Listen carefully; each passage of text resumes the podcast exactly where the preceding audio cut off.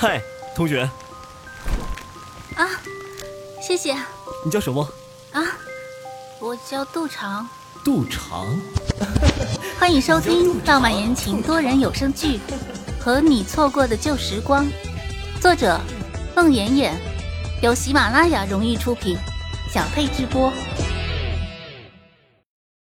第九十三集。第二天早上，他是被妈妈叫醒的。杜禅，都几点了，你还不起床？九点就开考了啊！嗯，杜长迷迷糊糊的听见喊声，一个机灵就吓醒了，看了下表，天呀，快八点了！他赶紧起床，收拾考试用品，穿上校服，打算吃口饭就往考场去。杜禅，东西都带齐了没？带了几支笔？准考证带了没？杜长愣住，准考证？天哪，我准考证呢？杜长想了半天，也想不起准考证放在哪里了。爸爸也走过来，别急，慢慢想。昨晚睡觉前把准考证放哪儿了？杜长这才想起来，他下晚自习前把准考证夹在一本书里，然后抱着那几本书往家走。他突然想起昨晚李有福给他的如同白日撞鬼一样的考前惊喜，突然意识到那准考证夹在了那几本书里。他赶紧到书桌前，抓起那几本书就挨个抖落，书里连只鬼都没掉出来。天啊，是不是他昨晚着急往家跑，少捡了一本书啊？杜长霎时间魂飞魄散，是不是准考证恰好就夹在那本丢掉的书里啊？杜长站在那里，嘴一瘪一瘪的，连哭都哭不出来了。爸爸妈妈赶紧说：“别着急，挨个书翻翻。”爸爸妈妈一起动手，不大一会儿，爸爸从一本书里拿出了一张小纸片，正是他的准考证。杜长在明确的看见那上面自己的照片和名字之后，浑身的汗水哗一下就从汗毛孔飞溅出来了。他抱着准考证哇哇大哭。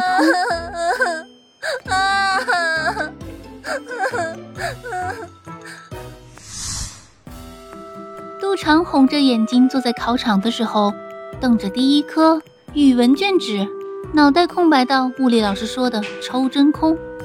平时他最擅长的那些古文、文学常识、阅读理解，现在一个也想不起来了。他眼前晃动的全是昨晚的噩梦。他一会儿在茂密的暗无天日的森林里被猛兽追赶，一会儿掉在泥潭里不能自拔，一会儿听见啊啊一样鬼一般的惨叫声。当监考老师又一次站起来，将黑板上画着的那只钟的指针指向十一点的时候，杜长才猛然发现，最后一页的卷纸上作文还没有写。天呀，还有半个小时就交卷了呀！杜长欲哭无泪。赶紧阅读作文试题，是一篇议论文。平时老师教的什么写议论文的成、解、破、转几个步骤，一个也写不出来。平时倒背如流的名言警句，一句也想不起来。看着那个命题中简短的故事，背后的寓意是什么？想半天也想不明白。他握着笔，脑袋里万马奔腾，没有一匹马是带着作文思路而来。快到交卷的时候，他发现他的钢笔掉水了，将卷纸湿了一大片。天呀，阅卷老师会不会认定他作弊呀？开考前，监考老师说了，不能半路换钢笔水的颜色，不能故意滴墨水做记号，不能……杜长的脑袋晕晕的，看着那一大片污渍都要哭了。考试结束的铃声响起，他考大学的第一科。语文，他最擅长的那科，作文交了白卷。下午是化学，他继续着精神游离于肉体之外的状态。那些谁和谁反应后是无色无味，还是变颜变色，在杜长的记忆里都变成了一股青烟，随风而去。他只觉得自己的脑袋倒是变成了一碗浆糊，不知是和什么化学物质起了什么反应。下午考完。他瞪着眼睛，行尸走肉般的回到家，扑通一声摔进床里，差点睡成化石。第二天是物理和数学。杜长在拿到物理试卷的时候，一眼就看到了让他在新班级里丢人现眼的那道：一木块在三十度的斜坡上，受到沿斜面上方一百牛顿的拉力后的物理题。杜长瞬间觉得后背直冒冷汗。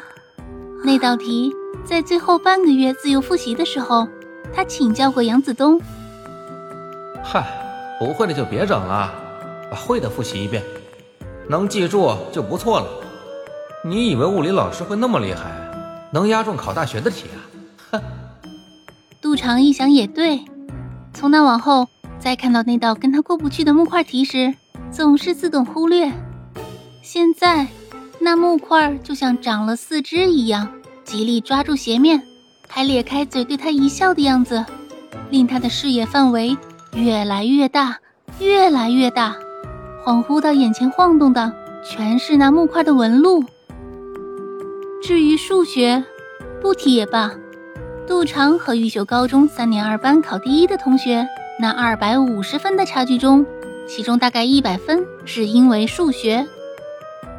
第三天，杜长拿着英语书，提前站在考场外面读了半个小时英语，强迫自己进入考试状态。若干天后，杜长高考的分数条上只有英语这一科及格，其他科目的分数惨不忍睹。杜长落榜了，他这个从小到大的模范生遭遇了他十六年平坦人生里的第一次滑铁卢。杜爸傻了眼，杜妈说：“不可能，杜长的成绩还算中上，怎么会连专科都没考上？”一顿托人查分，重新调阅考卷，最后杜爸杜妈只好承认那个最清楚不过的事实：落榜就是落榜。在那个千军万马过独木桥的年代，谁不小心被挤下去都不算意外。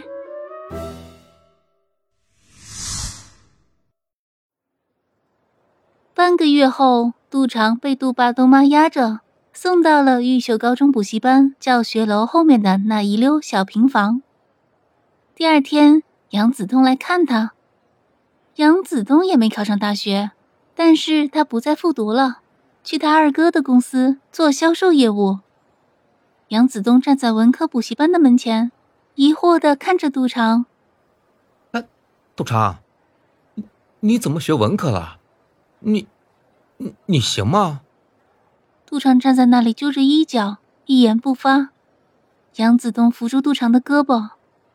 杜长，考不上大学也不是没有出路啊，压力别那么大。啊，对了，你有文科班的复习资料吗？杜长摇摇头，眼泪就要掉下来。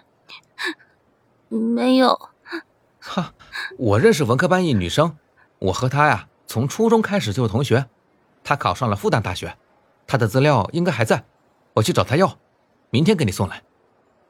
杜长的内心非常感激，想起杨子东帮他摆平李有福那件事，眼泪再也忍不住。嗯，谢谢你，杨子东。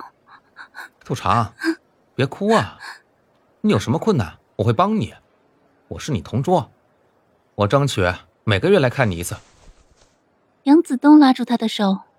杜长赶紧摇头，挣开了杨子东的手。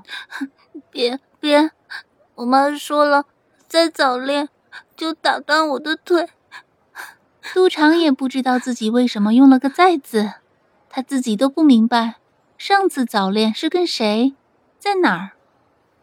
嗯，那好吧，杜长，明年的这个时候我再来看你。你要放松精神，正常发挥，你肯定行的。我等着你的好消息啊！嗯。